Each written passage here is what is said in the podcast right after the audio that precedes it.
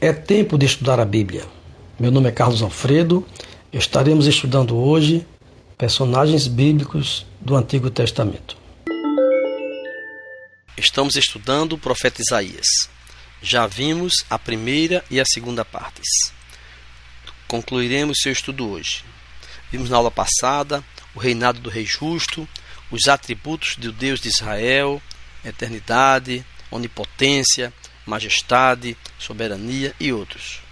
Começamos a ver também o rei Ciro, um não-judeu, usado por Deus para trazer o povo de volta do cativeiro. Dois séculos antes do nascimento de Ciro, Isaías profetizava a seu respeito, dizendo inclusive o seu nome. Incrível, não é? Nosso Deus é assim. Vamos começar pelo Ciro, o libertador de Israel, o ungido de Deus. Primeiro, vendo Ciro e as nações gentílicas. Para cumprir a sua vontade, Deus chama Ciro de meu ungido. Ele é divinamente capacitado a esmagar babilônios, egípcios, etíopes e outros exércitos. Diz o texto: Assim diz o Senhor ao seu ungido, a Ciro, a quem tomo pela mão direita, para submeter as nações diante dele, para desarmar reis, e por aí segue mas também Ciro em relação à nação judaica. Deus permite que Ciro seja bem sucedido por causa de Israel. Diz o texto que, por amor do meu servo Jacó e de Israel, meu escolhido, eu o chamei pelo seu nome e lhe dei um título de honra, mesmo que você não me conheça. Mais uma vez, a partir do capítulo 45, Isaías fala sete características ou atributos de Deus. A primeira é sua salvação. Ela é oferecida universalmente a todas as nações. Voltem-se para mim e sejam salvos, vocês, todos os confins da terra, porque eu sou Deus e não há outro. Ela é oferecida nacionalmente a Israel. Saiam da Babilônia, fujam do meio dos caldeus, anuncie isto com voz de júbilo, proclamem e leve esta boa notícia até os confins da terra. Outro atributo de Deus é a sua fidelidade. Ele tem cuidado como ele corrige os seus. Ele os criou e cuida deles durante sua existência. Escutem, ó casa de Jacó, e todo remanescente da casa de Israel, vocês que eu carrego desde o ventre materno e que levo nos braços desde o nascimento. Que expressão bonita, poética de uma mãe que carrega o filho e que agora o traz nos braços. Mas Deus também corrige os seus. Ele lhes ensina o que é bom e qual é o caminho a ser seguido. Eu sou o Senhor, o seu Deus, que lhe ensina o que é útil e o guia pelo caminho que você deve andar.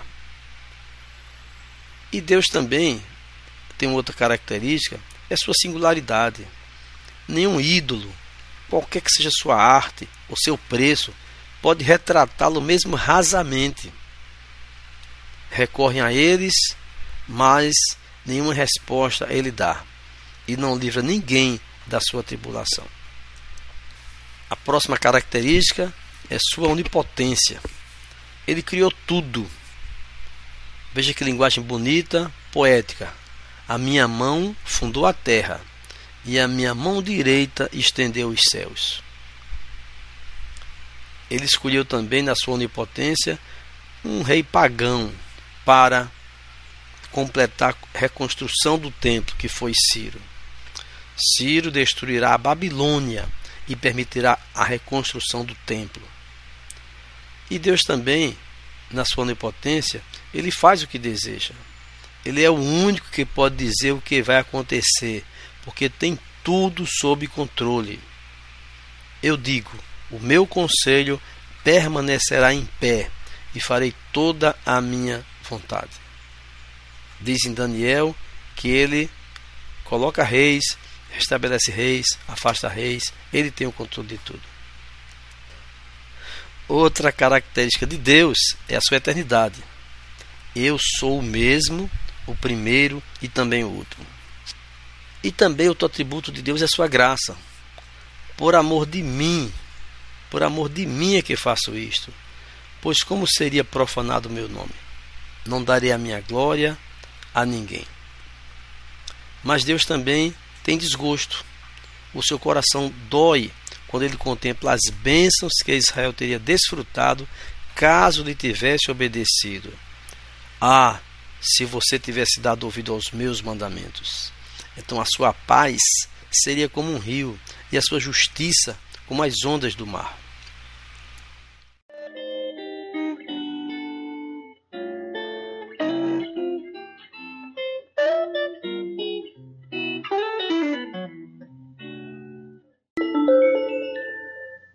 Capítulo 49, ele também fala a respeito do servo do Senhor é a luz dos gentios. É um texto que aparece muito como Jesus sendo a luz dos gentios.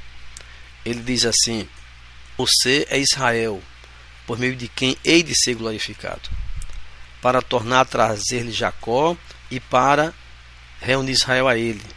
Deus encarrega seu filho de trazer Israel de volta. O filho trará a salvação até os confins da terra. É a referência te porei para a luz entre os gentios. E diz o texto que ao que é desprezado, os reis o verão e se levantarão, e os príncipes se curvarão diante de você por amor do Senhor. Ele também anunciará o milênio. Tudo se torna perfeito para Israel. Interessante que Cristo também fala a respeito dele mesmo através do profeta Isaías. O Senhor chamou-me desde o ventre, fez a minha boca qual espada aguda. Suas palavras de júbilo são afiadas como uma espada. O Senhor me deu língua dos instruídos para que eu saiba dizer boa palavra ao que está cansado. É um texto muito conhecido, muito citado. Isaías 50, verso 4. Ele não se omitiu nem se rebelou contra o plano do Pai.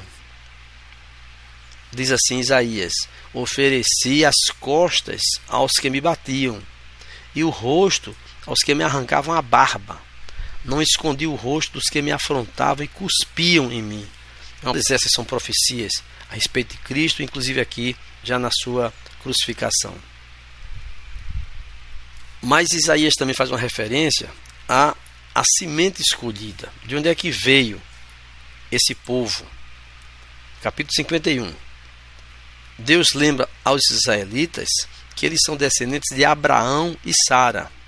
Diz assim: Olhem para Abraão, seu pai, e para Sara, que os deu à luz. Veja como Deus coloca aqui na palavra de Isaías informações desde o princípio do pai Abraão. Existe também aqui o tempo da promessa.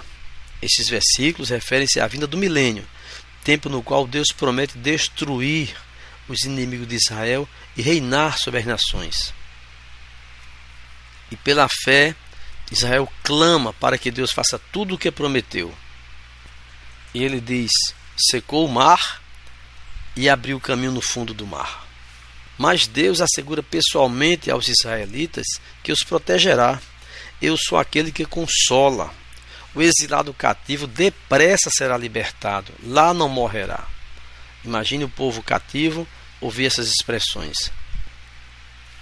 E a pregação também, porque Israel deve proclamar as gloriosas notícias da salvação de Deus do topo das montanhas. Diz assim: Quão formosos são os pés do que anuncia boas novas, que faz ouvir paz que anuncia coisas boas, que faz ouvir a salvação, que diz a Sião: o seu Deus reina. O retrato é de um arauto, lá na encosta da montanha, esquadriando, olhando o horizonte e então relatando as boas novas àqueles que ansiosamente esperavam pela informação do resultado da batalha. Quão formosos são os pés do que anuncia boas novas.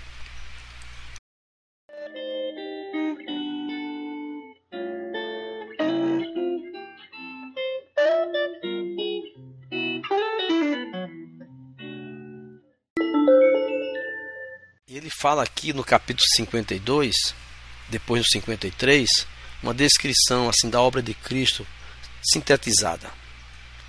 O seu ministério terreno, meu servo procederá com prudência.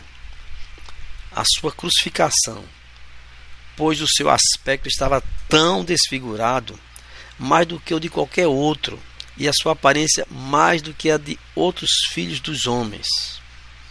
Fala também na sua ressurreição. Ele será exaltado e elevado, e será muito sublime. Veja que era difícil para eles entenderem aqui esse elevado como a sua ressurreição, a sua ascensão. E também a sua redenção. Assim causará admiração às nações. E aproximadamente 800 anos antes do seu cumprimento, Isaías escreve com detalhes a crucificação de Cristo. Tem alguns fatos aqui sobre a mensagem de Isaías. Isaías percebe que suas predições do Calvário são tão impressionantes que poucos acreditam nele. São impressionantes. E ele diz assim: quem creu em nossa pregação? Ele faz algumas perguntas depois disso. Agora, alguns fatos sobre o Messias. Jesus cresce como um renovo de uma raiz numa terra seca. Renovo é aquele broto que sai do caule da raiz de uma planta ao lado da planta principal. E a figura do Messias, ele também descreve aí em 53. Nada atraente em sua figura física. Não havia nenhuma beleza que nos agradasse nele. E a pergunta: quem é o responsável pela morte de Cristo? Em primeiro lugar, a humanidade toda e o próprio povo de Deus. Diz Isaías que ele tomou sobre si as nossas enfermidades e as nossas dores levou sobre si. É difícil que eles imaginem que essa era a descrição do Messias. Mas também o responsável pela morte de Cristo foi o seu pai. Porque, surpreendentemente, é plano do próprio Deus ferir seu próprio filho. Diz assim, lá em Atos, Pedro disse em Atos: Todavia, ao Senhor agradou a galo, fazendo sofrer. Cristo foi entregue à morte pelo determinado desígnio e presciência de Deus. Por mais que Deus tenha usado aqueles homens para matá-lo, para fazê-lo sofrer, estava nos planos de Deus que ele deveria morrer em nosso lugar. Interessante como ele também teve muita provação narrada aqui no capítulo 53. Ele é menosprezado durante a vida. Ele é desprezado, rejeitado pela liderança de Israel. É desprezado e o mais rejeitado entre os homens. Homem de dores e que sabe o que é padecer. Ele foi brutalizado na sua morte. Ele suportou aprisionamento e vários julgamentos injustos. Ele foi espancado, ferido, machucado, isso tudo pelos nossos pecados. Mas ele foi traspassado por causa das nossas transgressões e esmagado por causa das nossas iniquidades. O castigo que nos traz a paz estava sobre ele, e pelas suas feridas fomos sarados. Ele também é enterrado como um criminoso comum. Diz o texto: Designaram-lhe a sepultura com os ímpios mas com o rico esteve na sua morte. Veja que extraordinário toda essa riqueza de detalhes 800 anos antes de Cristo morrer na cruz do Calvário.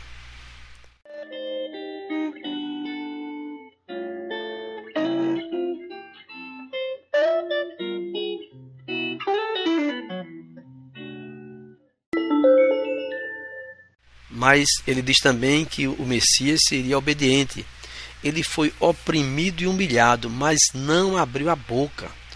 Como cordeiro, foi levado ao matadouro, e como ovelha muda diante dos seus tosqueadores, ele não abriu a boca. O resultado é que ele, a sua morte, assegura vida espiritual a incontáveis multidões. Quando ele der a sua alma como oferta pelo pecado, verá sua posteridade e prolongará os seus dias. ele é ressuscitado e goza os frutos do seu sacrifício. Ele verá o fruto do trabalho de sua alma e ficará satisfeito. Ele é honrado por sua grandeza. Ele foi contado com os transgressores. Levou sobre si o pecado de muitos e pelos transgressores intercedeu. Lembre que ele intercedeu pelo ladrão da cruz que aceitou, na hora da morte já aceitou a sua graça oferecida. E aqui em Isaías 55, também um texto muito conhecido, é o convite universal, um dos maiores convites das Escrituras. É a graça de Deus oferecida gratuitamente a todos. É isso que muitos não entendem, acham que tem que fazer algum pagamento por isso. Quem são os participantes? É apenas para os que têm sede. Ele diz: Ah, todos que têm sede, vem mais águas. E vocês que não têm dinheiro, venham, comprem e comam. Sim, venham e comprem sem dinheiro e sem preço, vinho e leite. Essa expressão vinho e leite à vontade eram símbolos da satisfação plena. Preço é de graça. Esta bebida gratuita salva a alma. Falei com vocês uma eterna aliança que consiste nas misericórdias prometidas a Davi. Entre a súplica. Busquem ao Senhor enquanto se pode achar. Invoquem-no enquanto ele está perto.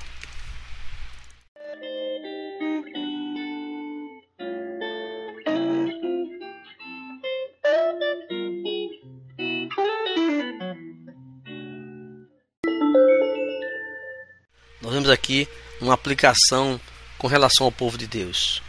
Algum dia os salvos habitarão alegremente no mundo perfeito. Diz o texto muito bonito de 50 e 55, 12.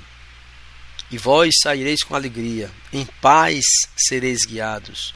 Os montes e as colinas romperão em cânticos diante de vocês, e todas as árvores do campo baterão palmas. Isso será para a glória para o Senhor e sinal eterno, que nunca se apagará. Veja que linguagem bonita, colinas cantando, árvores batendo palmas para o povo de Deus. E as boas novas de salvação estão lá em Isaías 61. Qual é a unção? O Espírito do Senhor está sobre mim. Essa é a unção. Quais são as tarefas? Continua o texto porque o Senhor me ungiu para pregar boas novas aos pobres. Enviou-me a curar os quebrantados de coração, a proclamar liberdade aos cativos e a pôr em liberdade os algemados. Veja que era pregar boas novas aos pobres, era curar, era proclamar liberdade e era pôr em liberdade os algemados.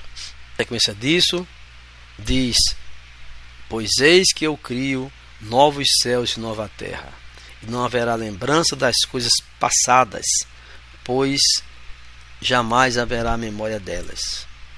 Interessante aqui o destaque que o profeta apresenta normalmente, outros também, desde Cristo, que se cumpriu na sua morte, na sua primeira vinda, e outros se cumprirão na segunda vinda.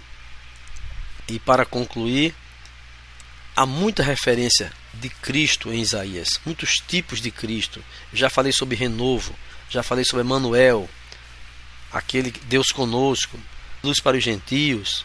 Já citei também aquele de um menino nos nasceu e um filho se nos deu. O governo está sobre os seus ombros e o seu nome será maravilhoso conselheiro, Deus forte, Pai da eternidade e príncipe da paz. Que ele como pastor apacentará o seu rebanho. Está descrito muito bem lá em João capítulo 10. Temos também o Redentor ressuscitado. Finalmente, o Espírito do Senhor está sobre mim, porque o Senhor me ungiu para pregar boas novas aos quebrantados. Enviou-me a curar os quebrantados de coração, a proclamar libertação aos cativos e a pôr em liberdade os algemados.